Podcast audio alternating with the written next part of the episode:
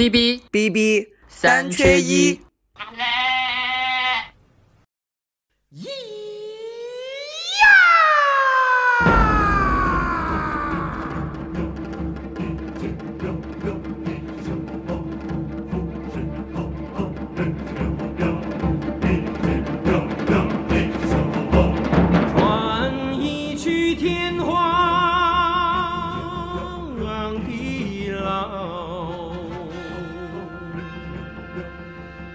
家好，欢迎来到我们新一期的 B B 三缺一，我是主播八筒。我是主播红中，可能大家听到这个开场的音乐啊，很多的人的那个 DNA 就动了，我一听我就想接着唱下去了。就是那种一个江湖的那种血雨腥风就要开始了。是，对，因为呃十月三十号呢是金庸先生逝世四周年的忌日，然后呢他是我跟红中都非常喜欢的一位作家，所以我们就想着要在这个比较特殊的这个时间，我们做一期节目来纪念一下他，回顾一下金庸的这个生平。另外呢，再共同的讨论一下我们都非常喜欢的这个武侠小说的这个话题。对，就是毕竟也那么多年了，感觉我们那天还在说，可能现在人都不太会看金庸了。我们也只是想有一种新的方式让大家更了解，然后也有年轻的小朋友们会不会被影响到，能够喜欢上这个古老而又传奇的人作者吧。我觉得每个人心目中都有应该有一个金庸的这样一个形象，然后我也觉得他是似乎是被误读的很多的一个作者，然后他的作品也经历了一个从呃被认为是低俗异端，然后再逐渐到经典化的一个过程。很多人对他的作品也有不同的理解，所以我们今天呢也想在节目里面跟大家分享一下我们对他的这个作品的一些看法，还有对武侠小说的一些看法。那我们就先从这个我们最初对金庸小说、金庸作品的这个接触和认识开始吧。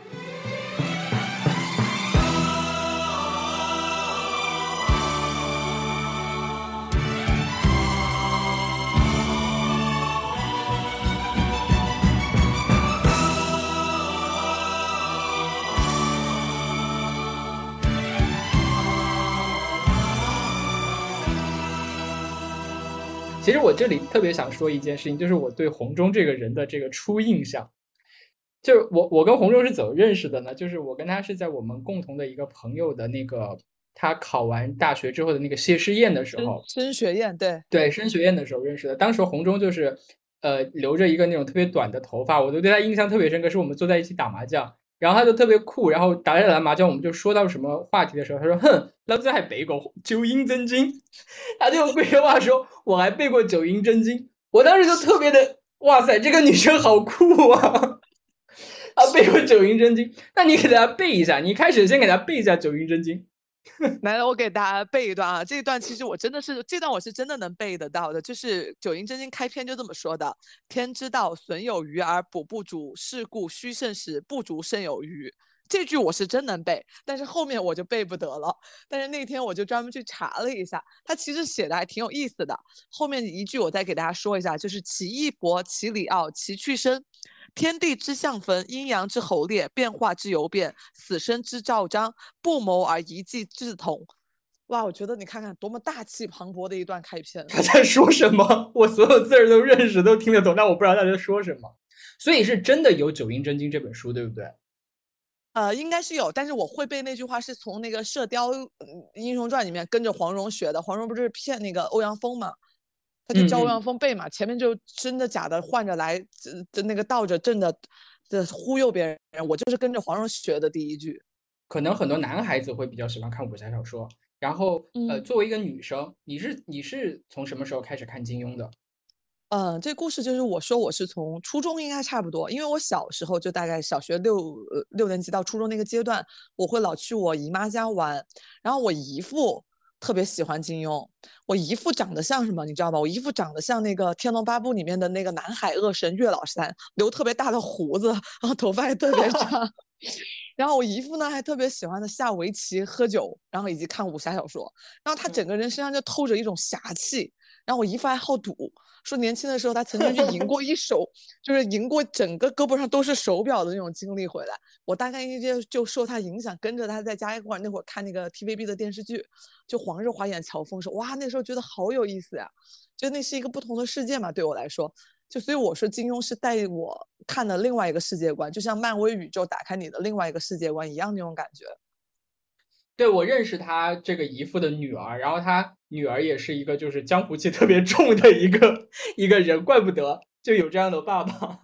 他真的就是就是那种气质，你看他整个表现就很侠气，特别爱喝酒，喜欢下围棋，爱看武侠，然后爱赌钱。你看，就是南海恶神带了韦小宝的气质。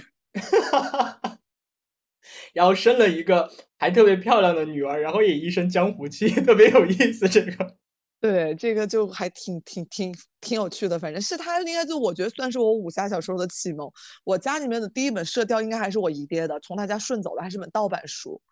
那你对金庸这个作者的印象呢？就一开始的最初的印象？哦，其实小时候没有什么印象。大概其实我我对金庸有初印象，这个作者的印象是那个。零一年，你可能都不一定记得。零一年，金庸当时到贵州参加过那个有一个贵州当年搞那个围棋节，金庸来跟那种什么列位平几个大师下围棋。对，我知道有这回事，但我不记得当时就就做了造了很大的事嘛。然后我有个同学的爸爸是那个贵州日报的，然后那个我同学还去跟金庸合照了。然后金庸当时还办了个讲座，回来给我们一顿吹。那是我对金庸的初印象。然后当时还有一个，就坊间有一个非常传说嘛，就说金老有金庸老老先生特别喜欢什么呢？喜欢女记者。嗯嗯。他说他喜欢年轻漂亮的女孩子，所以他只会回答年轻漂亮女记者的提问，不会理男记者的。这是我对金庸的初印象。老色鬼。对对对对，就是又好色。我想很多人。对，就是一开始接触这个金庸的这个作品，很多像我们这个年纪，就是八五后、九零前的这这个年纪的，都是从那个电视剧就《射雕英雄传》开始的。然后呢，其实我也是，就我记得我第一次知道有金庸这个人，都还应该是很小很小的时候，幼儿园的时候，那个时候是我们那个地方，呃，第一次电视台放那个八三版的《射雕英雄传》，然后小时候。就是男孩子就对这个武功啊、武打片啊特别着迷嘛。然后我小时候就一直一直看，一直看。然后我爸爸看过那个很多金庸的书，他就跟我说：“他说，哎，这个电视剧是小说改编的，写小说这个人叫金庸。”然后我还记得我问过他说：“那个金庸是不是武功非常高强？”然后我爸说：“ 我爸说是，他是大侠。”然后我是从那个时候就是开始，哎，知道在遥远的香港有这么一个武功高强的人，写了很多书。然后他的武侠小说，呃，当时拍成电视剧的有这个《射雕英雄传》，还有那个《雪山飞狐》嘛。但是后来慢慢的开始读金庸的作品以后，就是一点一点的被他的这个武侠小说里面的这个世界、这些境界的东西一点一点的吸引。然后呢，我跟金庸的，就是算得上是我跟他的接触吧，就是是我到香港工作以后，其实我跟他。算不上有直接接触，但最间接的接触就是他去世的那一天。我现在印象特别深刻，那天是那个二零一八年，就十月三十号嘛。然后我当时在凤凰卫视工作，我们做的一档节目是那种日播的一个新闻评论节目。就那一年，呃，有一段时间，一八年年底的时候，你还记不记得？就是文化界、娱乐界，就是很多人去世了。有什么像美国那个那个漫威的那个那个 Stan Lee，对，还有那个李敖就就去世了。然后当时李敖去世的时候呢，我们是做了一集特别节目，就是来纪念他。然后我当时就跟我的那个制作人还开了一个玩笑，我说其实掰着指头算一下，就当时放眼整个中国的这个文化界，能够像我们那种节目是那种很硬的硬新闻的时政节目来改这个临时换题。这个分量的这个人应该是没有几个的，李敖算一个。当时我们还说，那就预备嘛，因为那那年确实有很多人去世了。就说如果再遇到类似的情况，我们谁如果在呃不幸的就是离离开我们了，我们会改题，我们会重新来来来做一些临时的调整。当时我们就说，那可能是金庸。呃，可能会有这个，谁知道？就是说了那句话没多久之后，几个月一两个月之后，就真的是听到了这个那个消息。我还记得那天是大概下午三三两三点钟的时候，就我们台的那个记者就收到了消息，就是因为当时金庸几天前是因为病危，就是进了那个养和医院，然后呢，当时就收到消息说，呃，可能是不行了，所以我们那个记者就呃很早的时候两三下午两三点的时候吧，就赶到那个养和的那个现场，然后就开始每一档那个正点新闻的时候就开始连线，就讲当时最新的那个情况，一点一点的。到了五点多的时候，下午五点半吧，就哎明确收到消息说金庸先生去世了，哇！然后当时听到那个消息的时候，我记得我懵了，我先是懵了一下，然后呢，我做的第一件事情是我给我爸发了个短信，因为我爸爸也特别喜欢金庸，我就说呃金庸金庸去世了，然后我爸发了一个哭哭的表情给我，然后就当时我们说那我们要临时就要开始换换选题，我不记得我们原来的选题是什么了，然后就当时。要做这个纪念金庸的这个选题，就开始各方的去联系嘉宾。我记得我当时联系了那个马家辉，他是他是金庸的好朋友，然后忘年交。然后呢，他跟我说，呃，他说很想参加，但是呢，因为这个事情发生的比较突然，他们现在他是他应该是治丧委员会的一员。他说现在都在往金庸先生家赶，然后和他的家人他们一起在接触，就说开始怎么样来料理后事。呃，就说让我们理解说他抱歉不能参加，然后另外还有，然后我接着又联系了另外一个人，叫李淳恩，他是呃香港一个很有名的那个，以前是做美食和娱乐界娱乐新闻的这么一个记者，是一个很资深的娱记，他跟什么刘嘉玲啊、梁朝伟啊、王菲他们关系都特别好，然后他也跟金庸也是非常非常好的朋友，也是联系他，然后呢，他也是跟我们说说他是在他金庸先生去世的时候，他他应该就在现场，然后他说也是要。呃，筹备后事，所以呢也是很遗憾不能参加。最后我们辗转联系到了《明报》的一个前副总编辑，算是金庸的老部下，然后就一起做了当天晚上那一集的特别节目。我记得就是我们那个主持人是任任，然后呢都大家都有一点伤感，就整个做节目的那个状态的状态的时候，因为。他的这个小说，他的这些作品，算得上是陪伴了这一代人成长的这么一个，就我们记忆的一部分。所以，而且总觉得嘛，大侠就是写了这么多作品的，他应该是会永远活在我们的世界里面。然后突然的时候，他还是有这一天。然后呢，过了几天之后呢，我就记得我在微博上发了，就转了一张那个一张那个卡通的那个画。然后特别特，我觉得那个画特别特别好玩，是呃，他把金庸小说里的那些人物就画画在那有乔峰、黄蓉、郭靖什么的，然后呢一起给他告别，然后金庸的一个卡通的形象拄着一根拐杖，然后离开，说我们天上见，就一张这样的图。就虽然他本人离开了嘛，但是他的所有的这个作品，他创造的这些人物会是就是很重要的，我们已经成了我们生活的一部分。就是我们记忆的一部分了。对，我觉得他就永远的很多这种人物形象，包括他本人对大家很多人影响的意义，已经感觉都永远的贯穿在大家的生活中了。前阵子的时候，我记得就那个金庸去世的当天，朋友圈是刷屏了，就是那副对联嘛。嗯嗯，笑书神侠倚碧鸳那个那副对联是在朋友圈刷屏了，然后大家还用了当年最常见的那个段子，就是说上帝想看武侠小说了。对，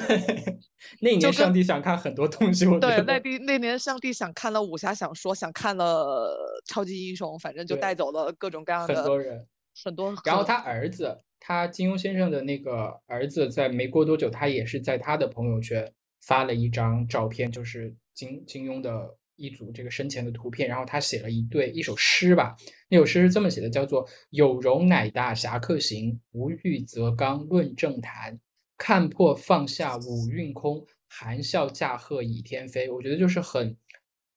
全面的，然后总结了金庸的这一生啊。但过了没多久，应该是他的葬礼是十一月十三号举行的。那一天也真的是，就是香港的这个。娱乐界、文化界，还有甚至是政界，很多人都穿着黑西服、墨镜，戴着墨镜去到那个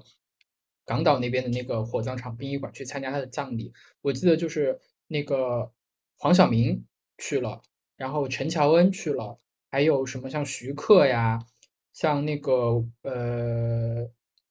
马云。都去了，因为马云很喜欢那个金庸嘛，他他自己说自己是风清扬对对对，对啊然后去了，每个人都非常的沉重，都觉得是一个很大的一个损失。然后当时像很多那个国家领导人呢，还给他呃写送了花圈悼念，就像经家属慰问，是一个很高很高的一个一个级别，就证明他不管是在官方还是在民间，他都是很受到认可的这么一个人这么一个一个很重要的这么一个作家。是的，就是他，就是金庸的那个作品，可能小时候我们那时候小时候没有，但现在好像我据说金庸的作品已经进入了小朋友的那个选读的必读书那种桥段了，里面是会选到。对他进了那个语文课本的那个选读课本，我觉得我们读高中的时候就已经有了，是那个《天龙八部》的一个选段。对，现在好嗯像应该还不只是选读了，类似应该是在就是有一个课本里面课哦本里面有，是在某一版教材，我听说过。嗯那所以，我们今天就开始先来回顾一下这个金庸先生的这个一生吧，非常丰多姿多彩，然后丰富，然后又很传奇的一生。但他的一生的经历非常的这个丰富，非常的繁杂。然后你要说一点一点的说的话呢，你可能说三天三夜都说说不完。所以呢，我们找了一个角度，就选了我觉得应该是在金庸先生的生命当中比较重要的四本书，我们就以这四本书为线索，串联起他从哎浙江海宁的一个地主家的一个孩子，然后嗯怎么样成为这个很重要的，应该说我不能说最重要吧，就还是说最重要的吧，这么一个武侠小说作家的。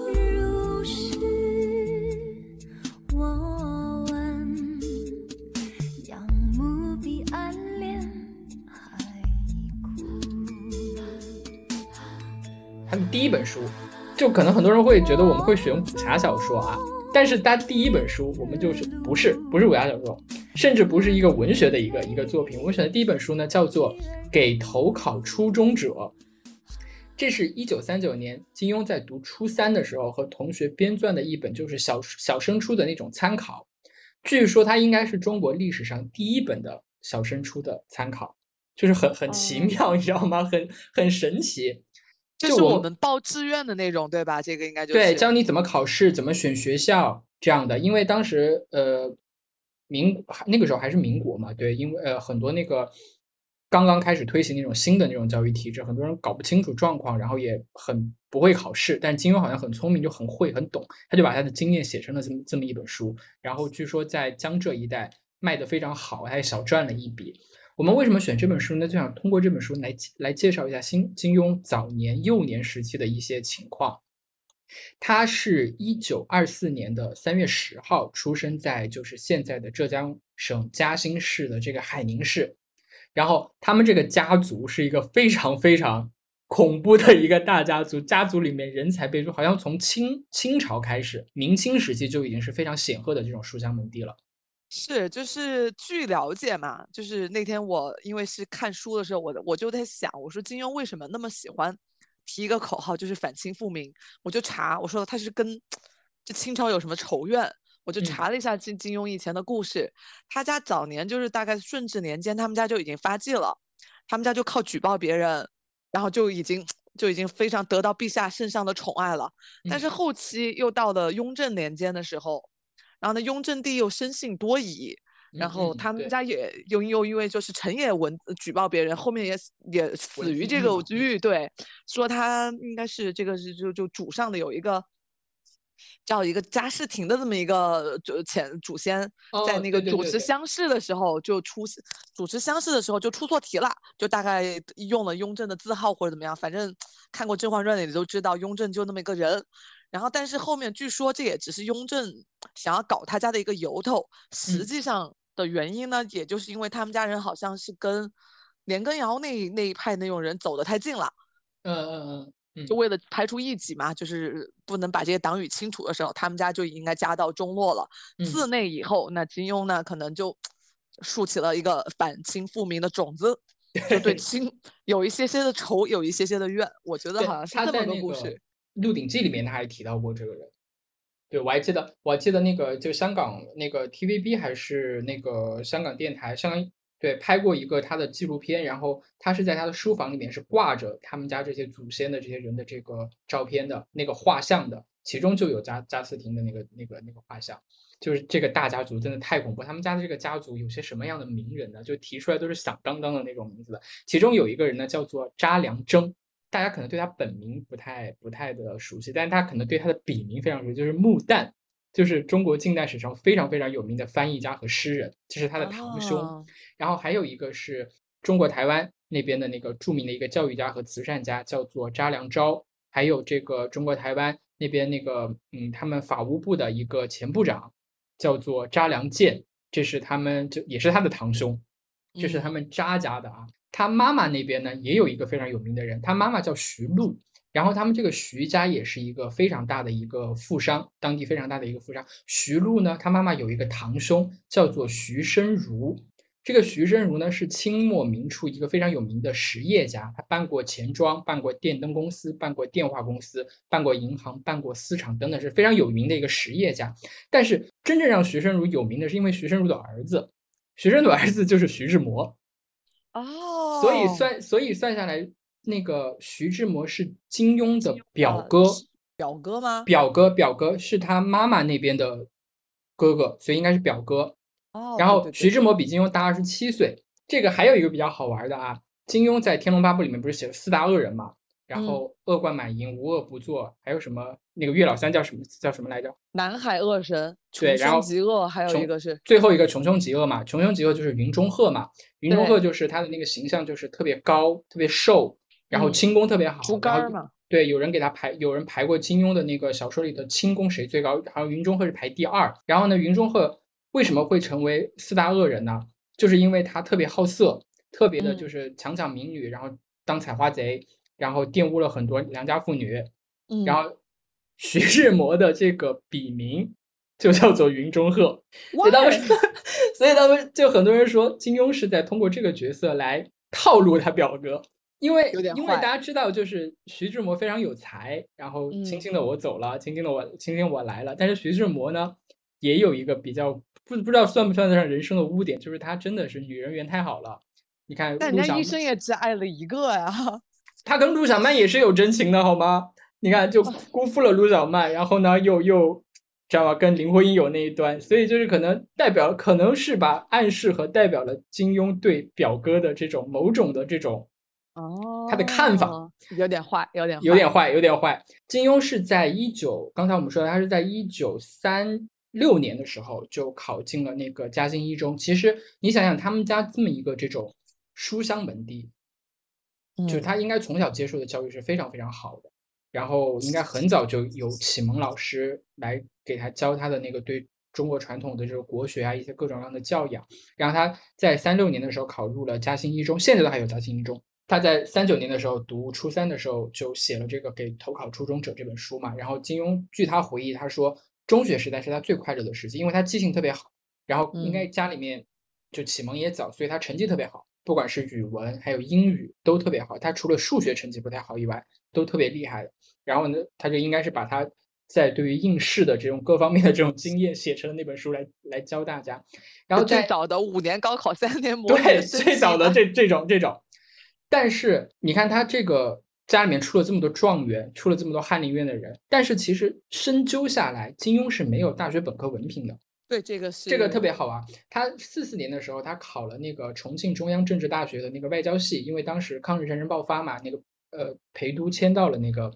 重庆，他就考了那嗯个学校。你看，其实他都没有考西西西南联联大，联大对对，可可？成绩 不知道是不是考不上，还是说因为有一些政治的那个原因，没有读当嗯时最好的大学，然后他读了那个外交系，但他读了一年就被退学了。就被学校开除了，是因为当时那个学校里面的那个国民党的一些学生党员，他们跟当地的那个老百姓发生了一些冲突，然后那个学生党员就打人，所以金庸就在校报上好像写了文章吧，就是反对这些学生党员的这种行为，然后学校就有点不满意他这个这这件事情，就把他开除了。他所以本科的那个读了一年，读到大一读完就被开除，然后开除了之后呢，他是呃就去就开始工作了，就社会青年就就就去就去工作了，然后在四六年的时候去上海的东吴大学，也就是现在那个苏州大学，嗯。他去读了一个法学院那个国际法的那种插班生，所以算下来他应该是那个大专大专文凭。他毕业了以后在，其实他在读书的时候，四七年的时候就加入了那个大公报，去大公报做新闻的编译的这样这样的一个工作。到四八年毕业了以后呢，大公报正好他的那个香港分部要呃复设，要重新重新在香港开这个大公报，呃，当时缺人手，就把他调去了香港，去那边就是做新闻编译的这个工作。他在就是在香港的大公报就做过记者啊、编译啊、编辑啊各方面的工作。但有有人说他是从四八年以后就再也没有回过大陆，这其实是不是特别准确的？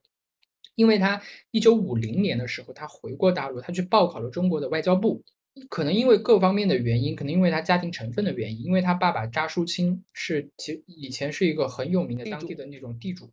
然后在反右的这个运动当中是被打成了那个右派反革命的，然后是嗯被冤死的嘛。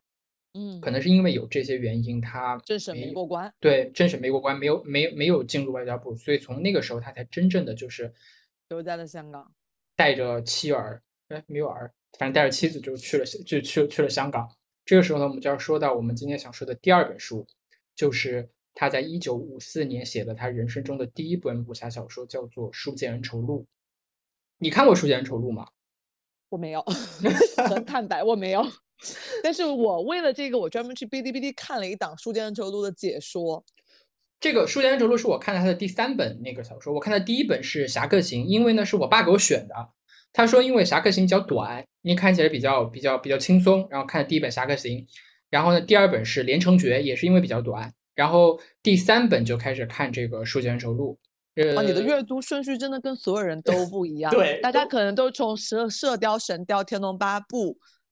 这类的入手，或者哪怕《倚天屠龙记》，都没有谁从这几个感觉就非常不火的吧？至少我们认为就是。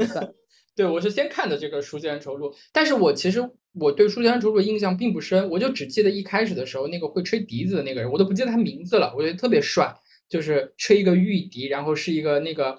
就他们那个那个什么会来着，那个黑社会的那个什红么花会，红对花红花会的什么十四当家还是四当家的那种那种感觉，就是特别特别酷，特别帅。然后，但我印象最深的就是里头的那个对于香妃和乾隆的那些事情的那个描写。然后还有就是，就其实其实如果严格说来的话，他像魔改一样的魔改说历史的，那个乾隆是汉人，你这个太扯了，这个事儿就是说是就是那个陈，他就跟陈家洛是什么是兄弟嘛，对吧？兄弟，对对对，嗯。然后跟香妃，后来还有个特别有名的那个香种吟嘛，什么浩浩愁茫茫结的那那首词，我就只只记得这个。但是关于写这本这本小说的那个经过，非常非常的有意思。它是怎么回事呢？就是如果大家看过，就跟当时的那个香港的那个上就武馆非常兴盛的那个历史有关。他写这本小说，当时他是在大公报的副刊叫做《新晚报》当编辑，当编副刊的这个编辑。然后呢，当时香港如果大家看过这个《一代宗师》那个电影啊，就会应该会对那个时候的那个香港社会有一个大致的印象，嗯。就是因为抗日战争啊，还有因为就是大陆的这个政治局势的这种变化呀，很多人就是移民到香港吧，偷渡也好，或者正式的移民也好，去了香港，把各地的那个拳师，就是那些习武的那些人，很多嗯。都都到了到到了香港，再加上比如说像佛山那边本来就有习武的这个传统。他们到了香，对他们到了香港以后呢，呃，没有办法谋生，就大量的就在那边就开武馆，说要嗯就是以武然后兴邦的那种感觉。记我记得当时据说就香港还有一条武馆一条街，就是那个一代宗师结尾的时候，就章子怡走在那个路上，然后看着那些嗯武馆那些灯牌，然后很感慨的说：“这不就是武林吗？”这样的，就那个地方嗯武馆一条街有很多武馆，就开班，呃，招学员，然后呢，让大家一起来练武、习武、强身、强身健体的那个。虽然打着就是这个呃，通过习武兴邦的这种旗号啊，其实就是课外兴趣班，就是大家一起招生，大家一起来学。对，大家一起来练武，大家一起来强身健体，这样的，就是这些。你知道练武的人一多吧，就是门派一多吧，就很像就是那种互相看不上，就对，容易打架，互相看不上谁，互相我也看不上起你，你也看不起我。然后呢，呃，就经常会发生这种武馆和武馆之间的那种冲突，就是我们比划比划。但是那些就武馆的那些管事儿的那些人，其实都是习武大家嘛，都会就说我们不轻易鄙视。但在一九五四年的时候，就发生了一件事情，就特别有意思。就那个叫做吴氏太极拳的一个后人，他叫吴公仪。这个人呢，他呃接受了一个采访，就人家就开始质疑嘛，就是说你太极拳的那个打法又柔又软，就质疑这个太极拳的那个实战性，对，有到底有没有攻击力？然后呢，他跟马保国一样。他特别，他就在对那个报纸说：“他说，本人深知太极拳的妙用，本社论不论何不论何时何地，都可与中西拳师研究。”就其实就放狠话的那种，就是说我我用太极拳，我也能打得打得赢你们。他这他这件事情就引起了另外一个门派的一个人，叫做那个陈克夫，他是白鹤派的一个后人。然后的那个不满，两两家就开始在报纸上就开始论战，就是说一个说你是那个西方的那个拳继承那个没没有中华武术正统，然后另外一个呢就说你们太极拳根本就不厉害，就只是花架子。说着说着，两边就下不来台了，就觉得那我们就摆擂台，我们就打一架我们就打一架，比试吧。但是呢，香港因为可能因为是之前出了很多这种武馆和武馆拳师与拳师之间的这种争斗吧，可能出现一些事情，香港当时就立了一条法律，就是说不准这个你们在香港境内就是摆擂台比武。然后呢，他们就想了一个办法，那你不能在香港，那我们就去澳门，我们就在澳门比武，就在澳门比了一个擂台，就那个应该可以算是这么多年来第一次公开的在报纸上的对这种事情的大大量的那个报道，就是人家都哎没见过这些人，到底他们真刀真枪的打起来是什么样子？这些所谓的这些武林的这种后人啊，就一时间成为了一个非常引人关注的这种舆论事件。再加上媒体的一些炒作吧，很多人就蜂拥去澳门看这一场这个比武。然后呢，呃，那天据说那个船票从香港去澳门的船票，然后订满，然后一船一船的人全是去看比武的。然后澳门的那些酒店、旅馆也都是爆满，都是去看这样的，是一个很大的一个一个事情。据说比武当天，那个澳门总督和当时还是还是葡萄牙的殖民地嘛，澳门总督和澳门总督夫人也亲自到现场，还有一个人也亲自到了现场，就是那个赌王何鸿燊。那个时候何鸿燊还是一个特别 年轻的一个帅哥，他还上台，他还上台就是去试拳，就是特别搞笑的是，就是那个对着那个其中好像是陈克夫还是吴还是那个姓吴的那个肚子捶了几拳，然后说哦真的很硬，好像是。然后双方就比就摆开那个擂台，它有点像那个拳击比赛的那种擂台，就嗯。是一轮当敲一敲一下钟，然后第一轮，然后第二回合，然后两边的人还特别特别特别就有模有样的啊，还在报纸上签了生死状，就是什么嗯。刀剑无眼，拳脚无眼，如果在比比试的过程中出现了一些那个伤亡的话，对双方概不负责。大家可以想象那种感觉是已经是要开始，马上就要开始两个人真刀真枪，然后呃那个贴身肉搏的那个感觉了。但是真正的打起来以后，那个场面非常的滑稽。就是为什么呢？因为这个这个整个这个比赛的这个过程是被当时的那个报社和那些电台啊、电视台他们记录下来的，不报纸也有也有报道，电台也有报道。然后呢，还有人在现场拍了视频，拍了用电影、嗯电影就摄像机记录下来。所以这场比武也是中国历史上第一次真正的有影像资料记载的这种民间比呃武大赛，比比武大赛，对，那个现在这个这个视频大家在 B 站 B 站上还能找到，特别特别的搞笑，特别的滑稽。那两方一开始的时候都是穿着长衫嘛，然后特嗯。别有那种宗师的那种风，就像梁朝伟一样，一代宗师里的梁朝伟走上来，然后上来之后呢，哎，各个在那个。比武场的那个一个角落坐定，然后他的徒子徒孙徒弟们给他们把那个长衫一脱，就露出了他们比比武的那个衣服，上上半身是一件白色的那种那个 T 恤那种打扮，下面穿了一个那个黑色的，我不知道是不是黑色啊，还因为那个是黑白的一条那种很宽松的那个裤子，看脚下两个人，我看那个视频好像穿的是康威的鞋，然后两个人就开始就开始打了。一开始打的时候呢，还有几招那个那个叫就是有有有有几有几下那个招式，但打着打着两个人就乱了，你知道吗？就特别像两个小孩子打架，我捶你一拳，我挠你一下，然后我踹你一脚，就这样的。最后在扯头发抱住，然后地上打滚了吗？对，差不多吧，就一点观赏性都没有。大家想象的不是大家想象的中当中就有那种招式、有套路、很有观赏性、很行云流水的那种比武，根本就不是，就是两个人两个人没有什么章法的在那边你打我我打你，你打我我打你。我已经想到了马保国了，我已经非常有画面感了。但最后这个这个这个比赛最后是两边打成了平手，就是还是挺体面的这么结束了，哎，没有伤亡，也没有怎么样的，就嗯打打成平手，然后两边就这么不就这么散了，然后就看客们都是切这什么玩意儿。但这个事情呢，就是在当时的舆论界引起了非常大的反响，非常大的反应是很长一段时间大家都在讨论这个事情。当时这个《大公报》的这个总编辑是非常有名的那个左派报人，叫罗福，他就很敏锐地捕捉到了这个商机，他就去找了他们新晚报和大公报的两个编辑，很有才的两个编辑去来写这个，你们你们来写个武侠小说吧。其中一个编辑呢就是查良镛，他把他的那个镛字拆开嘛，就变成了嗯就金字旁金拆开就变成金庸。还有一个人叫陈文统，嗯然后那个陈文统就用那个笔名啊，就写了一本书叫做《龙虎斗精华》，然后他的笔名就是梁羽生。嗯嗯，就这个。然后金庸就是以呃，查良镛就以笔名金庸写了《书剑恩仇录》，但是《龙虎斗精华》也很也比好像比较短，但是也很受欢迎。然后最受欢迎的就是《书剑恩仇录》，在香港真的是一时间洛阳纸贵，从此开创了这个新派武侠的这个先河。写完《书剑恩仇录》之后，金庸就开始接着就开始写，因为太成功了，他就在那个五六年的时候就开始写那个《碧血剑》，接着接着写了很多本。他除了写武侠小说以外，当时在一九五几年的时候，金庸还有一个很重要的身份，就是他是一个很有名的电影编剧。就大家可能对他这个身份不是特别的熟悉，就知道他是报人，他是这个武侠小说家，但其实他是一个非常有名的编剧的，然后在编剧上也取得过很高的成就。他从一九五三年开始的时候，他就以兼职编剧的身份加入了那个长城电影公司电影电影制片公司。这个长城电影制片公司呢，是当时香港左翼电影公司里面非常重要的一家电影公司，就是长凤星之一嘛，就是长城、凤凰还有星联这三家公司。这这些左翼电影也非常非常有意思啊，就不是我们现在想象的那种香港片。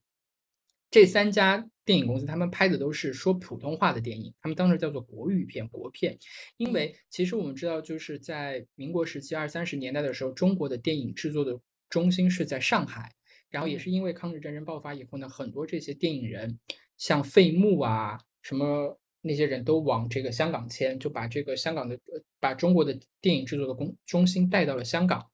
然后当时呢，他们觉得说普通话的国语片其实是给精英阶层看的，就嗯正统的电影应该是说普通话的，反而粤语片是给那些三教九流的那些市对市井的人看的。所以能写这种国片、国语片的这个编剧，也是本身是他对他的文化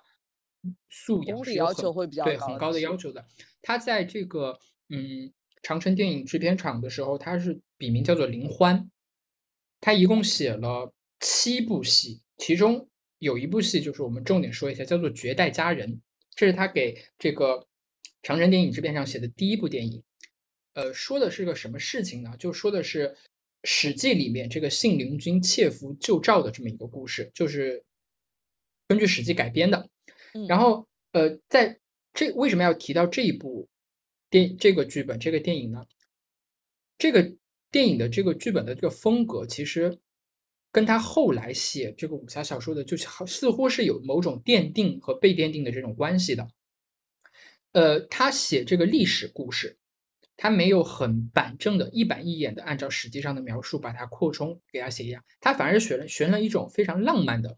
那个那个故事，他放大了这个故事里面的那个爱情的那个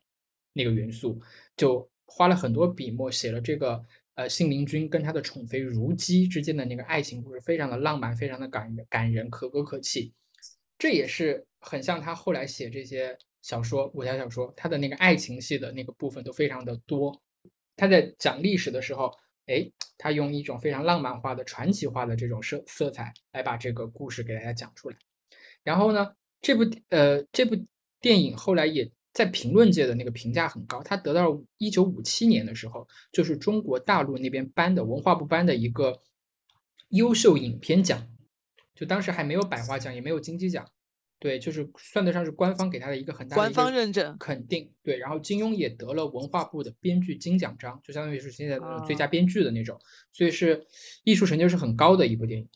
还有一个更重要的原因，是因为这个电影的女主角是夏梦。哦，这个夏梦是金庸，应该是他这一生当中最最最痴爱的一个痴迷的女人，对，一个女女神这样的，好像据说像什么王语嫣、小龙女都是以她为原型的。在这里就岔开一下，说一下金庸跟这个夏梦之间的那个很缠绵悱恻、很好玩的这个爱情故事。其实他遇到这个夏夏梦的时候，这个夏梦已经是长城的长城电影公司的这个当家花旦了。这个夏梦的原名叫做杨萌，她是苏州人，然后是来自苏州一个非常非常大的一个大家族，也是那个。配的吧？但其实金庸不是，因为金庸已经家道中落了，他当时啊只是一个长城公司的一个那个小的那个小编剧小小小成编剧，但是他特别喜欢他，特别喜欢夏梦，真的是痴迷。当时金庸是结婚的，他已经跟他的那个第二个妻子叫做朱梅已经结了婚的，他第一个妻子叫杜志芬，然后据说呢，杜志芬是因为杜志芬劈腿，然后跟金庸离婚了，然后他娶了这个朱梅，然后当时那个夏梦也是结婚的，她嫁给了那个林宝成一个特特别有名的一个商人，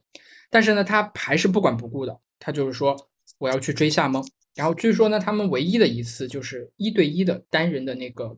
会面是在九龙还是尖沙咀的一间咖啡馆里面，然后金庸可能喝了几杯酒吧，因为金庸金庸他的小说里面写了很多很能喝酒的这个大侠，但金庸自己的酒量特别差，一杯倒。他可能 喝了一点酒以后，那个酒精就上来了，他就借着那个酒精给夏梦表白，但是呢，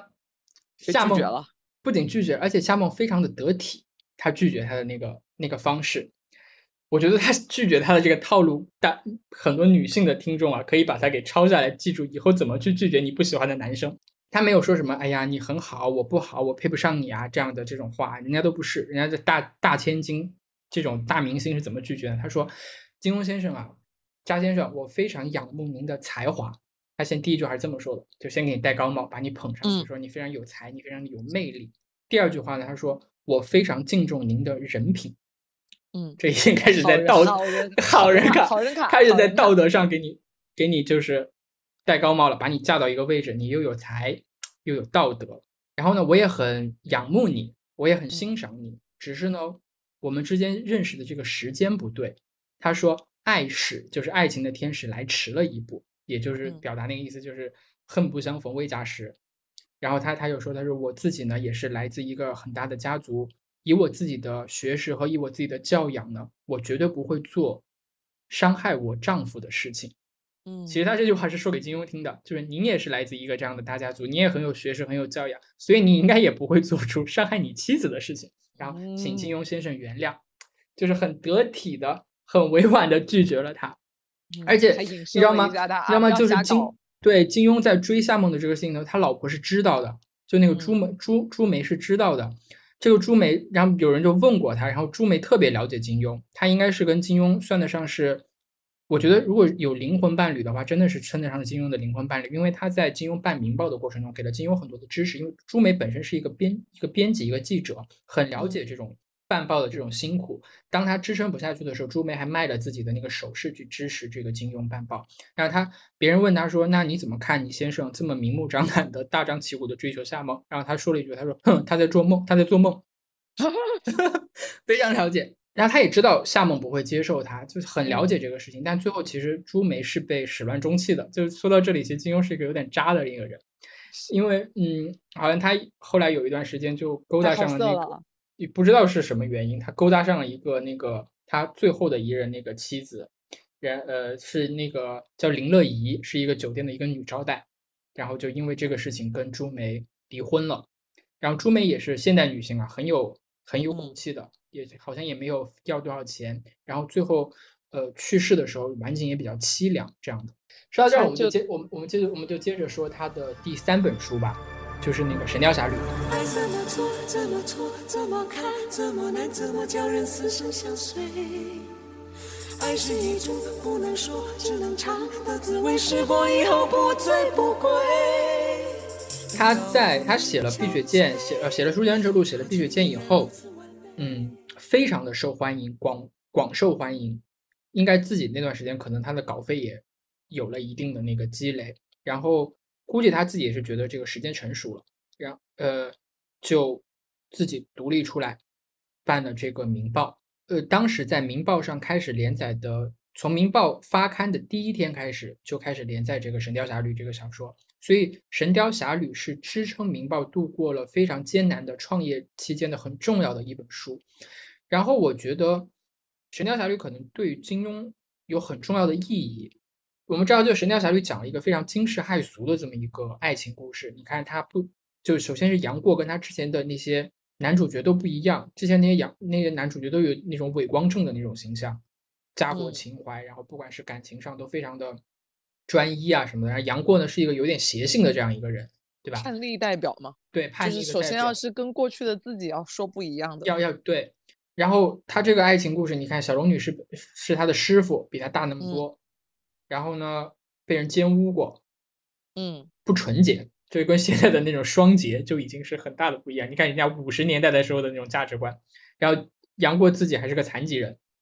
其实我觉得这是代表了金庸跟过去的自己的某种决裂。另外呢，就是从经济意义上来说，这个《神雕侠侣》是养，真的是叫养活了《明报》啊，因为他开始写的时候，他是日更，明因为《明报》是日报嘛，每天嗯一篇，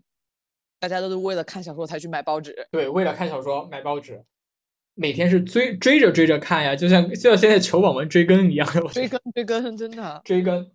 这个《神雕侠侣》这个小说就是嗯到了什么程度啊？就是据说其实他写到那个，就小龙女他们在那个绝情谷中了那个情花的毒情花毒以后，他不是要把断肠草让给杨过吗？然后他不就跳崖了吗？留留留在那个在墙上留了一个绝笔的这个这个嗯数十六年之后什么再见，他跳下去了。其实金庸本来打算写到这里就结束了的。嗯，就是因为你看，这其实这是一个很很有悲剧色彩、很有意境的这么一个结尾。你看，他心爱的女人跳崖自杀了，然后杨嗯过在那个、呃绝情谷的这个上面，然后悲痛万分，最后置之死地而后生，然后成为一代大侠。但是呢，这个当时的那些读者就特别的反对，就说你不能这样写。就就据说他写到那儿的时候，很多读者就写信去骂他，就说你怎么能把那个他们俩他给写死了，怎么样的？所以读者是上帝嘛，他为了销量才有了十六年以后的这些这些事情。靠吃蜜蜂活回来的那一段。对对，就你可以从这个你就看得出来，其实金庸写武侠小说的时候，他可能更多的时候是从从一种商业上的考虑啊，他是很很有商业头脑的这么一个人。他这个非常现代了，就像现在那个说那个网飞做那个做剧情也都是这样子啊，根据网友选嘛，嗯，网友来设计剧情，网友不能接受就不能这样，所以那个纸牌屋到后面就是因为网友怎么怎么样就演成了那样了，对。它非常先进的模式，我觉得这是 然后他特别特别的，据说他特别特别特别的抠。后来《明报》渐渐的有了一定的起色之后，就他会总觉得你们这些记者啊，你们这些编辑啊，来我《明报》工作是一个非常有荣耀的事情，所以他压压榨他们那个工资开得很低。然后据说当时倪匡的妹妹就亦舒嘛，他们在他嗯报纸上写专栏，就还抱怨过他，就说你稿费给的太低了，然后还写文章骂他。就是说金庸太抠门了，然后金庸你骂你的，然后我你文章照样要写，然后我稿费还是只给你这么一点，特别特别的抠门，特别的精明。对倪匡也吐槽过他这个吐槽过金庸，因为就前不久嘛，今年吧，应该就倪匡先生去世的时候，也嗯。也也在吐槽说金庸是怎么当初克扣他，然后包括对他以前做的很多什么代笔《天龙八部》的工作不满，嗯，然后老 diss 他，所以他其实，在《明报》没有多多久，然后一倪匡后面去写剧本了，嗯，因为写剧本赚的比写在他《明报》写文章赚的钱多多了。嗯，我们现在就可以来梳理一下，我们按时间顺序来梳理一下金庸写的这这十五本小说。我们比较熟知的那个顺序就是他写的那副对联：“飞雪连天射白鹿，笑书神侠倚碧鸳。”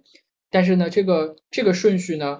跟他是写作的这个时间顺序是不一样的。我们就按时间来梳理一下吧。他写的第一本是《书剑恩仇录》，是在嗯一九五五年到一九五六年在《新晚报》上连载的。第二本是《碧血剑》，一九五六年一月一号到一九五六年十二月三十一号，整整一年时间啊，三百三百多天，一天都没有停更过，在香港商报。第三本是《射雕英雄传》，一九五七年到一九五九年，在香港商报。第四本是《雪山飞狐》，也是在新晚报上连载的，是一九五九年的二月九号到五九年的六月十八号。然后呢，就是到了《神雕侠侣》，就已经进入明报时代了。五九年的五月二十号到六一年的七月八号连载。接下来的一本呢是《飞狐外传》，是六零年到六二年，但不是在《明报》上，是在一本杂志叫做《武侠与历史》的一本这本杂志。接下来的一本是《白马啸西风》，一九六一年到一九六二年。再接下来是《鸳鸯刀》，就一九六一年三月到一九六一年的六月是比较短，《鸳鸯刀》。嗯，再接下来就是《倚天屠龙记》，一九六一年的七月到一九六三年的九月，也是在《明报》。接下来呢，再接下来一本就是《连城诀》，原名叫做《素心剑》啊，它是在《东南亚周刊》第一，就六四年到六五年的时候。再往下就是到《天龙八部》了，就一九六三年到一九六六年是在《明报》，然后是《侠客行》，然后是《笑傲江湖》，六七年三月十八号到六七年四月二十号。然后呢，中间停更了一段时间，然后六九年，后来是在《新民日报》对最后的一本长篇就到了《鹿鼎记鹿记》，鼎记，对对，一九六九年的十月二十四号到一九七二年的九月二十三号这一本，然后那本没有被他列到那个对联里面的那本《越女剑》呢，是六九年的十二月一号到六九年的十二月三十一号，所以他正式封笔的就是《鹿鼎记》这本小说。据说当时金庸写的这个创作的状态是怎么样，我特别佩服他这一点，你知道吗？报纸报纸是日每天都要发，然后他写武侠小说就是日更，每天都要写。另外呢，后来他在《明报》以后，他每天还要写社论，呃，还要中间有时候要编一些副刊，写一些什么，用其他的笔名写一些特约的评论员的文章。这种感觉就是你每天一睁眼就签两三两三千字。这就是传说中的甘地是吧？一天能干好多字儿的我，对甘地真的是甘地，一天要一天要写这么多。然后一个是非常讲究事实、讲究论据、讲究论点、观点的那种时新闻时评，时政，另外一个呢对极具想象力的那部分呢，叫写对对，武侠小说那种武侠。小说。所以我觉得他写武侠小说和写社论有一点感觉，就是一个人的一体两面。某种程度上说，我觉得他写的武侠小说是历史的同人文。那我们现在就说他的最后一本我们要提到的一本书了，就是《鹿鼎记》。做人最易，搭夠當真自然之至。小流民变叱咤红人。其实我小时候不太理解《鹿鼎记》，也不太理解韦小宝，因为觉得呢，这个韦小宝呢武功又不高，只会吃喝嫖赌，然后到处就是靠骗、靠哄，一点都不像之前写的那些大侠，不像你看，不像乔他就是个，小人，对，一个小混混，对，靠着那种非常机灵的那种民间市井的那种生存智慧，然后居然还混成了爵爷，知道吗？对，他就是那个现代的山鸡哥穿越回到了康熙年间，对，刚好还是同一个演员，同一个演员演的。就是山鸡哥到了康熙年间如何活下来的故事。他还没有山鸡哥能打呢。但是后来长大了一点，就懂了以后，我现在觉得，就是韦小宝是一个堪比堂吉诃德这样的一个光辉的这样一个形象。因为堂吉诃德其实他那个塞万提斯写的时候，也是用一本反骑士小说的这样一个人物来颠覆了之前骑士精神啊西西对颠覆了之前那个西班牙的那个骑士的那种传统，对于那个骑士精神的一种解构。而金庸呢，就是用一个反武侠的一个人物，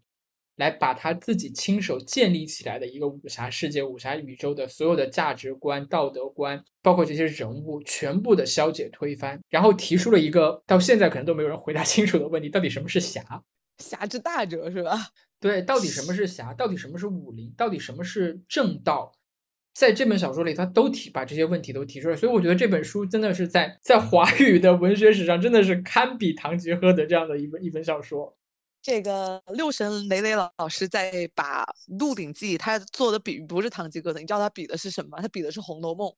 他觉得《鹿鼎记》在很多风格上的表述跟《红楼梦》是有异曲同工的，嗯就是比如像在有些场景啊，还有韦小宝的这种恋爱和宝玉其实是一个极端冲突，两个人都是至亲，但是韦小宝追求的不要你用情，只要求娶到你，但宝玉却不我只要占有你，我不要你爱我。对，阿对珂就是这样。对，宝玉就不是这个观点，宝玉就是我一定要你，就是你要爱我。但其实宝玉内心的行为反而比小宝来说又又有一些行差差错，反正他就做了这个对比，我觉得还挺有意思的。他写完金庸写完《鹿鼎记》以后呢，封笔了。封笔了之后，就开始去，我觉得是有一些其他的，他可能在他的价值观里面更高的一些人生的追求了。比如说，他从政，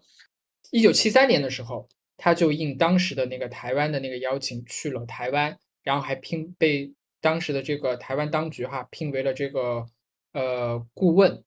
然后呢，文化大革命结束了以后呢，他八一年的时候还到八四年的时候还到大陆访问嘛，他是这个嗯先后和这个邓小平等人会谈，他是邓小平亲自接见、单独接见的第一个香港同胞。嗯，据说在见面的时候，就是经因为当时是那个中英就于就香港的这个未来的这个谈判很关键的时期，就是呃中国大陆那边要争取香港各界的这个支持嘛，所以可能有这方面的考虑。然后呢，据说是当时他们在会面的时候，经那个邓小平还提到了他爸爸在反右的时过程当中的那个冤假错案，嗯就直接承认就是对，哎，对张树新先生那个是案案件是错判了，然后也会给他翻案，恢复名誉什么的。然后当时金庸还说了一句很有很大度的一句话，他说那都是历史的事情了，过去就过去吧。然后后来金庸也加入了那个香港这个基本法起草委员会嘛。对，在八八年的时候，他还跟查济民提出了这个一个政治协调方案，叫做双扎方案。当时提到的那个关于后来的这个香港行政长官怎么个普选啊，怎么选举啊，都有一个相对比较保守的一个方案，所以说当时受到了香港民主派的很大的反弹。然后后来他从这个基本法起草委员会辞职以后呢，就去读书了。嗯，所以你觉不觉得金庸其实在某种程度上可能有一点点看不起武侠小说？我觉得会啊，就是我刚刚想说的，就是因为他出生在那那样子一个家庭嘛，他的祖先随随便便都是个礼部侍郎，都是个尚书。你说我成天就靠这些打打杀杀的江湖的什么丐帮的，我觉得他应该内心上并不觉得他应该如此的，因为我觉得他内心应该还是想走进庙堂的。那毕竟武侠，我觉得是处于江湖的，他对历史和这个改变和影响还是太小了。对，好像就是像当时的有一个再早一点写武侠小说、写《火烧红莲寺》的那个作家平江不笑生，他笔名叫这嗯个，就不承认自己写武侠小说。你看他都用笔名，然后觉得这个事情都是给那些下酒楼的那些人看的，然后不是什么上得了台面的一个一件事情。虽然可以可能可能赚很多钱啊，但是对于他们这种正统的接受了正统的这种教育的这些人来说，总觉得好像做学术、走仕途是他们 世家子弟的那种正道，他是渴望被政界和学术界认可的。但是呢，金庸先生除了去追求政治、仕途和学术上的一些成就之外，他还在做了一件事情，就是去修订他的武侠小说。他之前写武侠小说的这个目的是非常功利性的，就是为了卖报纸，让大家追嗯看、日更，然后一天一篇、一天一篇、一天一篇的这么写，难免就会有一些前后矛盾的一些地方，有一些硬伤。再加上呢，可能当时写的很快，他有的地方考虑的不周全，有一些情节上面可能哎后头重新来看的话，就有些不满意的地方。就关于他那个硬伤特别搞笑，就是如果有有很认真的那些考据的那些人啊，就严格按照时间来推理，推理出来说黄蓉在第一版的那个小说里面，连载版的那个小说里面，黄蓉应该比郭靖大十几岁。我觉得他这个，因为他这个小说，比如像我明确知道《天龙八部》是李旷是给他带过笔的，所以嗯肯定都不是他的一个真实意思表示的。嗯嗯嗯，所以他他我觉得后面想修订，可能也想回归到自己的一些本意和对小说原始人物的这个架构的完整性，也是想做一些呃那个修复。对，倪倪匡还把那个阿紫给写死写瞎了嘛？阿紫写瞎，阿朱写死都是倪匡干的，把金庸气的不行。我觉得哎黎匡可能私下也在报复金庸给稿费少这事儿。对，所以他对他应该是想要通过修订这个小说，哎，可能把一些后来更成熟的或者有一些改变的一些想法给融融入到里面，这是在修订硬伤之外的另外一个一个目的哈。我们就来就来就来也来回顾一下他修订的这两次的历程。他一共修订过两次，第一次呢就是从七零年开始到八零年，就十年时间。细细的修订以前的那个小说，因为他以前小说都是连载本，没有出过那种成集成册的那种版本，大部分呢可能是有一些盗版的，把那个报纸上的那些字给爬下来，然后出成一些集结。然后呢，他从七零年到八零年开始呢，就很认真的开始来修订，哎，可能有一些硬伤，怎么样的来写。这也是后来很在内地出版的很有名的那个叫做三连版，是嗯在九四年的时候出版的。呃，第一次，因为八一年那个邓小平见了金庸以后。呃，金庸的作品就开始一点一点的被引进到内地了。不过呢，大部分是以盗版的形式，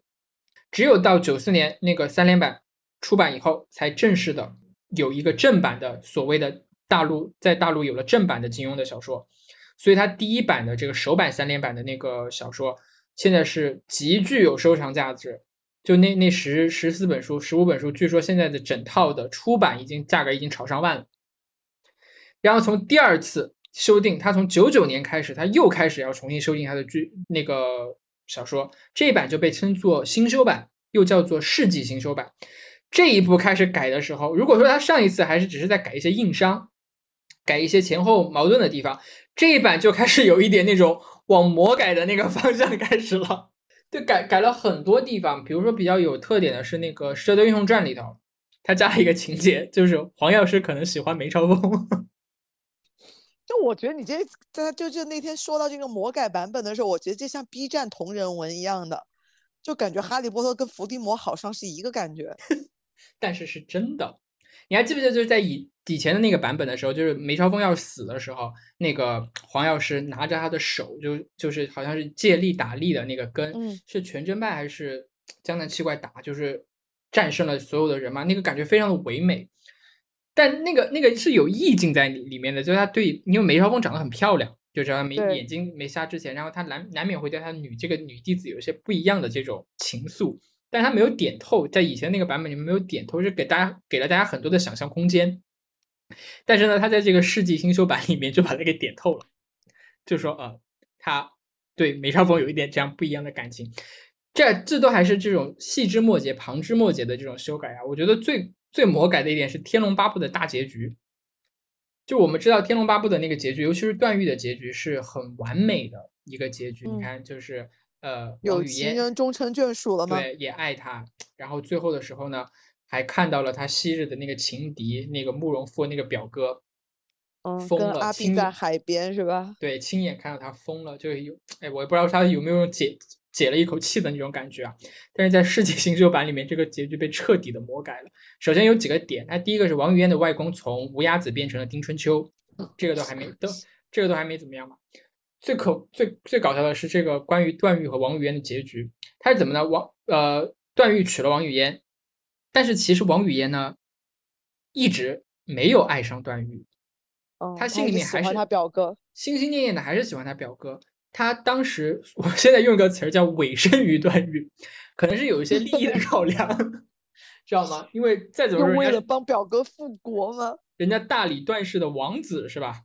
嗯他委委委身于他，所以他并不太幸福。就嗯王语嫣变得特别作，就嗯每天神神叨叨的追求什么呢？追求长生不老。我还记得那个结局，我我我在香港买了一本这个世纪新修版的这个小说，他就说他什么哎，突然发现今天没呃那个发梢有了一丝白发，然后突然发现眼角有了一丝皱纹，从此以后王语嫣就开始魔怔了，就开始想要追求长生不老的这个驻那个驻颜的那个方法，然后他就想到了这天生童姥。对，想到这个逍遥练逍遥派的武功都长生不老嘛，像那个无嗯崖子呀，像这个天山童姥啊，他们的那个都是容颜永驻，所以呢，他就一直嚷嚷着这个段誉呢要带他回无量山洞去嗯找长生不老的秘籍。就哎呀，一直在他耳边说：“段郎，你带我去；段郎，你带我去；段郎，你带我去。”后来，哎，就决定了说：“啊，那好吧，我们一起去重回无量山洞。”重回无量山洞之后呢，一进去之后，王语嫣就到处去找那个武功秘籍嘛。这个时候就看到了神仙姐姐姐的雕像，因为神仙姐姐跟王语嫣长得一模一样，长得非常像。嗯，当时王语嫣看到神仙姐姐的雕像的时候，就心生一种妒火、怒火，就是凭什么你可以在这里你这么嗯美，可以容颜永驻，我却要年华老去。然后他一气之下就把神仙姐姐姐的雕像给毁了。嗯毁了的一刹那、一瞬间，段誉的心魔被打破了。他可能是看到了这个王语嫣非常歇斯底里的那一面，同时呢，他看到那个神仙姐姐的雕像被打碎了以后呢，他发现他其实真正爱的人不是王语嫣，他嗯爱的是神仙姐姐的雕像雕像，在他心里面的一个完美的爱人形象的一个映射。嗯他的心魔从此就被打破了。然后从无量山洞出来以后，他就做了一件事情，他就这样说：“你既然忘不掉你表哥，你就走吧。”他就把王语嫣送走了。送走了以后呢，他做了一件什么事情呢？他娶了穆婉清，娶了嗯钟灵，就把所有的妹妹都娶了。对，把所有妹妹娶了。然后虚竹还把他的那个梅兰竹菊的那个婢女全部送给他，全部纳为了妃子。哦，然后他当了几年皇帝之后，遵守这个大理段氏的这个传统嘛，在天龙寺出家为僧，哦，这样的一个一个结局。一开始的时候，我特别不理解这个结局，我觉得你太损了，太太太扯了。太扯了。但是我看了一篇倪匡写的文章，他就说这个结局才是最完美的《天龙八部》的结局。嗯，为什么呢？因为《天龙八部》整本书啊，因为我们知道《天龙八部》其实讲的就是非人嘛，因为那这八个《天龙八部》的这个八个怪兽也好，什么阿修罗啊什么的也好，呃，都是四人，但是呢非人。正是因为所有里面这些人物都存在一种似人非人的一种状态，然后每个人之间的那种纠缠纠葛，导致了所有这些人的这个悲剧。我们可以看他讲的，一开始《天龙》那个《天龙八部》这本书里面就讲了人生的几大苦：生老病死、怨憎会、五阴爱别、离。爱别离，还有一个求不得。嗯，其实它里面你有没有发现，里面所有的人物到最后都是求不得。你看乔峰想当大侠，想在那个契丹和汉人之间，哎，做一个寻求和平，对，是，但最后没有办法，只能在两方在两方不讨好，然后最后只只能自杀。然后有人说，哎，好像虚竹好像求得了呀，但其实虚竹从一开始人家的追求的就是，我就想当一个普普通通好和尚。一个小和尚，对，然后最后被逼成了，不仅破了戒，还逼成了另外的那个门派的那个掌门。那看上去好像只在以前的那个版本里面，只有段誉一个人的结局是完满的，嗯，但是其实他最后这么修改了以后呢，反而他在这条线上真正的就是合理了，让突然嗯。让这个《天龙八部》多了一种很沉重的那种悲剧的那种力量。对他这个故事，其实感觉，我觉得跟上一辈就是乌鸦子、天山童姥他们那几个人的故事又感觉串起来了，又串起来了。对，就嗯感觉又回复回复了同一辈的故事，又在他们身上重演了一次。所有人都没有解脱，所有人都找不到出路，永远都困在他们的这个困境里面，求不得，然后让自己很痛苦，让周围的人也变得很痛苦，就是一下子就悲剧性。但是那个这样一说，合理性就很好了。但是内理性也很地完整内地有一个非常有名的金金庸的研究学者叫陈默，他就特别反对这个修改的这个这个版本。他说为什么呢？因为从头来看的话，段誉是在金庸所有的人物里面道德水准最高的一个人，他把他比喻为一个悉达多式的一个人物，就是像佛祖一样的这个人物，因为永远。段誉都会站在别人的角度去考虑事情，他永远在面对困难的时候呢，他都能从很乐很乐观的一个角度来来想这些事情。然后王语嫣也是一个非常完美的一个形象，冰清玉洁，然后为了爱情这样的，他们是代表一个很高的一个道德水准。但是他新的这个版本的修改呢，让两个人都变得世俗了，一下子从那个很高的那个道德那个神坛上就跌下来，变成了普通人，都金啊、那个段誉从一个佛祖式的这样的人物，变成了一个哎只从只从这个利益考量、从欲望出发的这么一个凡夫俗子，然后王语嫣变成了一个怨妇。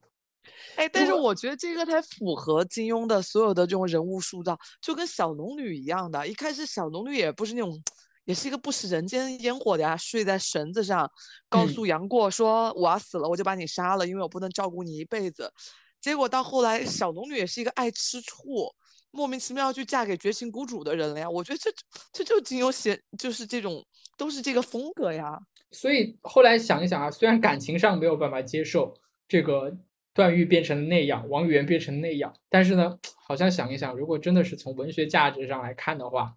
真的这个修改是有一定的道理的。那我们刚才我们刚才说了这么多啊，都是回顾了金庸的这个生平，他带给我们的一些很多的乐趣。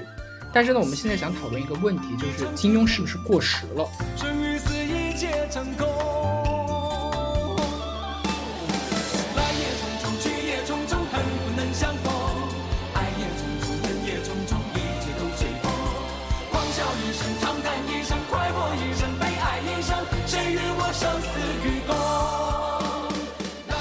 们刚才有一个问题没有谈，就是说金庸为什么封笔？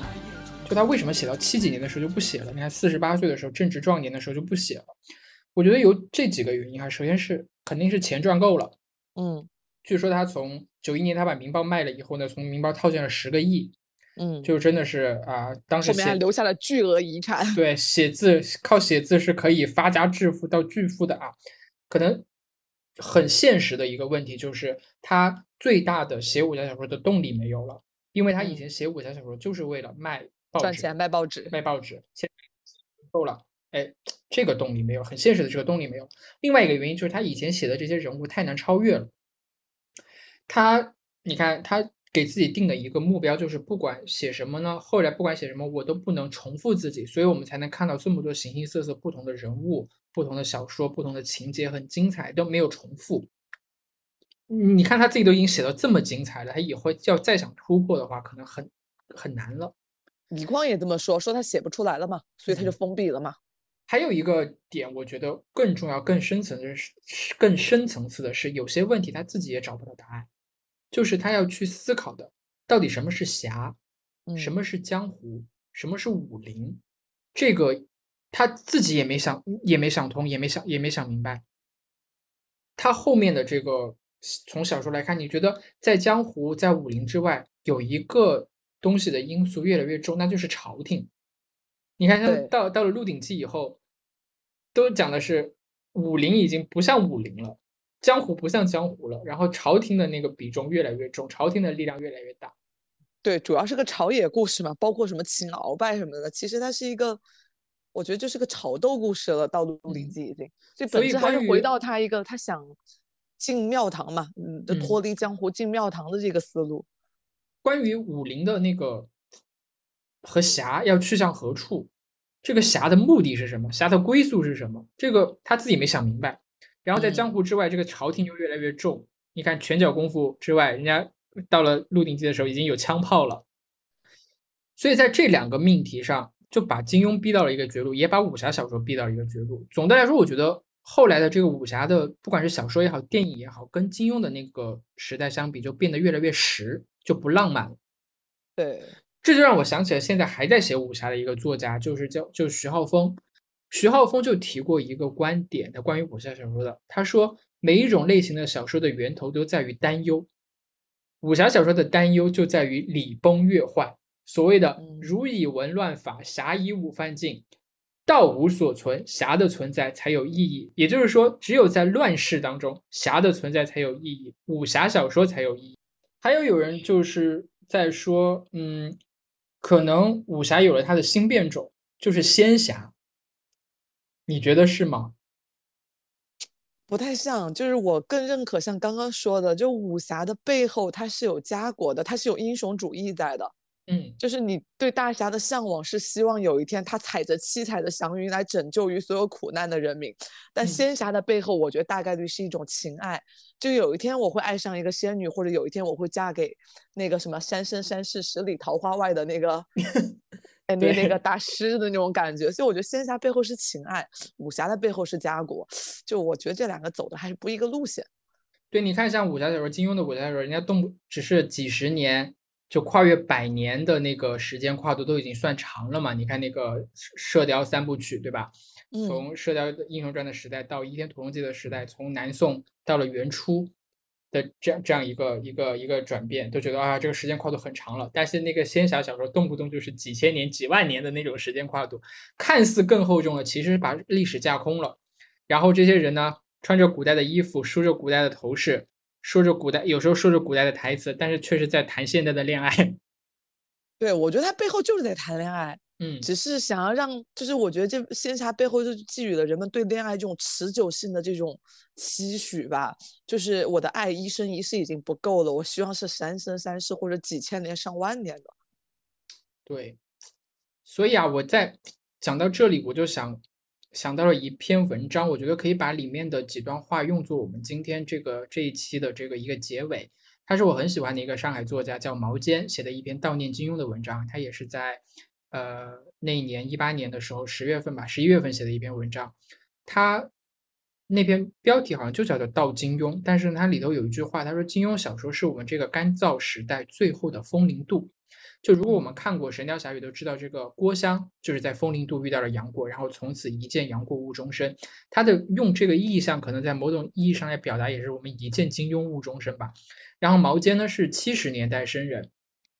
他那个他的整个成长的经历，经历了这个金庸的作品被视为低俗，然后又逐渐被认可，最后又被经典化的这么一个过程。然后他在里他那个文章里面有两段写的特别好啊，我想给大家分享一下。第一段是这么说的：“他说，我们自己的青春期遇到了新中国的青春期，那确乎是一个神采飞扬又兵荒马乱的时辰。我们跋扈又颠沛，有时候帝王般出发，一个人拿着一把扫扫帚，准备跟隔壁弄堂的小伙伴火并，结果被人家神仙姐姐两句话就拿下了。然后商量一起要去上少林寺去寻找那个扫地僧。”筹备了一个星期，也就是我表弟从外婆那里偷了点全国的粮票。不过走不成也不算打击，反正心在江湖，人在江湖。我们用各种方式和金庸发生关系。我超过白皮书版的《射雕英雄传》，我表弟超过缺页的《笑傲江湖》。而为了配得上内容的豪阔，我们剪了白床单，用浆糊和封面贴在一起，深深觉得最高等级的《葵花宝典》也不过如此。人类历史长河里，没有一个作家像金庸那样天南地北在我们身上，在我们的肉身盖下印记。他写到这里的时候，我我鸡皮疙瘩都起了。对我有一种热泪盈眶的感觉，因为我记得我小时候做过一件事情，就是那个时候，呃，那个《倚天屠龙记》在热播，然后呢，我小时候就喜欢去买那种玩具的那个剑，特别好玩，我就拆了一把剑，一把那个很一个夜光的一个剑，我把它那个剑柄给拆了，然后我找了一张倚天剑吗？没有，我找了一张纸，然后我我当时不会写，我不会写毛笔字，我就找了毛笔，然后在宣纸上写了“武穆遗书”几个字，然后把它折来，然后放到了那个 那个剑的那个剑柄里面，又把它给装回去。后来后来呃，我们家搬家，我妈就把我这些很多玩具就送给他们医院的那个其他的一些一些小比我更小的小孩，我已经不玩宝剑了。我当时觉得，哎，哪个有缘人能够发现那个剑里面的秘密？希望有人找到你的五木遗书。然后他还有一段是这那篇文章的结尾也写的特别好，他是这么说的：他说，江山笑，烟雨遥，让世界嘲讽我们只剩一襟晚照的豪情吧。说到底，不是金庸写的有多好，是我们在最好的年纪撞上了他。就算我们像郭襄一样集体出了家，四十年后练的也还是黑枣灵狐一招关乎杨过的武功。这是我们这一代和金庸的相遇，因为对方的存在，一棵树已经生长的超出了他自己。本质上，我们是新中国最后一代民间抒情强人。我们借着少年时代的这口气，穿山越岭，三十年后还有眼泪夺眶而出。这个可能是这个干燥时干燥时代最后的风铃渡。哎，我觉得真的这句话真的还挺挺感人的。挺贴切，就是不是说他真的写的有多好，或者是真的是有多经典，但是呢，他在我们最需要抒发、最需要表达、最热血的年纪，看到了金庸的作品，然后让我们在他的作品里面有了很多的这种投射，所以金庸特别，金庸如此的不一般，金庸如此的值得去怀念。对，就是我觉得他就是我们那个时代陪伴我们长大长大的一个人，也就是说，为什么到今天我们依然期许在任何我们需要的时候，可能都会有神雕侠出来救我们。也许我们哪天也能练就真正的九阴真经，然后成就天下的绝世武功一样的。所以你找到的那个九阴真经里面有九阴白骨爪吗？有有有，九阴真经它是总分结构的，前两嗯篇就是我给你背的那部分，它是类似于是心法，后面它就分了很几章，嗯、包括什么九阴白骨爪啊，什么，然后什么螺旋九引、嗯鬼域阴风吼、横空挪移，就很多具体的武功。天呐，那你可以研究一下。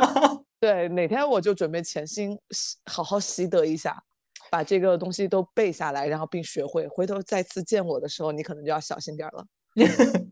所以我们今天聊了这么多，也聊得很嗨哈，也是对这么一个，嗯，我不喜欢用“伟大”这个词吧，就是很对我们的记忆当中、我们的青春当中很重要的这么一个作家的一个缅怀，觉得是嗯很有纪念意义的。对，对，就是既是对这个人的缅怀，我觉得也是对青春的缅怀。刚刚跟你说起我以前喜欢的段誉和你想喜欢的双儿那种感觉，哇，这就是我的青春的全部对，就是我的青春的全部。嗯，好吧，我们今天就聊到这里，很长了啊，对，谢谢大家谢谢大家。听我们唠唠叨叨说了那么久，欢迎大家关于关于金庸有什么好的有意思的想法，都可以和我们分享。对，可以给我们留言。然后结尾的时候呢，也给大家放一首很经典的金庸的电视剧里的歌吧，就是《难念的经》。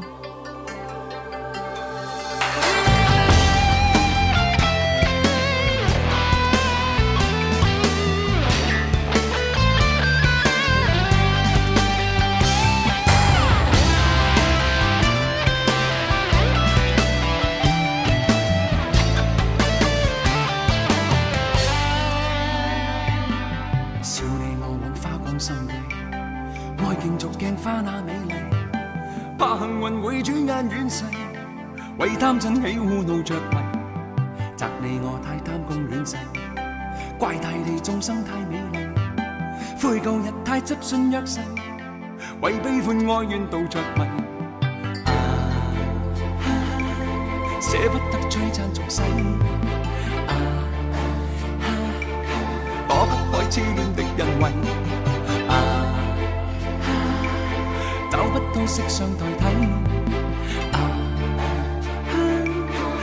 一生參不透這條難題，跟風品雨裝落日未曾彷徨，欺山赶海踐雪徑也未绝望，拈花把酒偏折煞世人情狂，凭这两眼与百臂或千手不能防，天阔阔雪漫漫風隨同航，这沙滚滚水皱皱笑着浪荡，贪欢一晌偏教那女儿情长埋葬。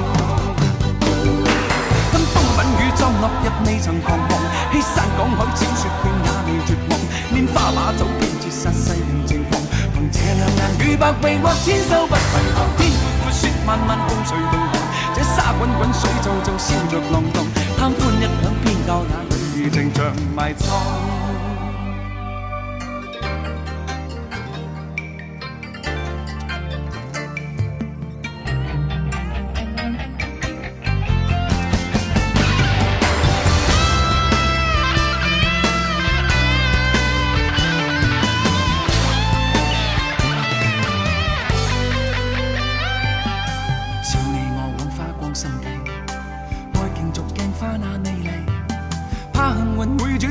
轉眼遠逝，為貪嗔喜恶怒着迷，责你我太贪功戀勢，怪大地众生太美丽，悔舊日太执信約誓，为悲欢哀怨妒着迷，啊啊捨不得璀璨俗世，啊躲不开痴恋的恩惠，啊啊找不到色相代替，生參不透這條難題，跟风品雨裝落日未曾彷徨，欺山趕海踐雪徑也未绝望，拈花把酒偏折煞世人情狂，凭这两眼与百臂或千手不能防，天闊闊雪漫漫風隨同航，这沙滚滚水皱皱笑着浪荡，贪欢一晌偏教那女兒情长埋葬。跟风品雨裝落日未曾彷徨，欺山趕海踐雪徑百臂或千手不能防，天阔阔雪漫漫風隨同航，这沙滚滚水皱皱笑着浪蕩，貪歡一晌偏教那女兒情長埋葬。跟風品雨裝落日未曾彷徨，欺山赶海踐雪徑也未绝望，拈花把酒偏折殺世人情狂，凭这两眼与百臂或千手不能防，天阔阔雪漫漫風隨同航，这沙滚滚水皱皱笑着浪蕩，貪歡一晌偏教那女情長埋葬。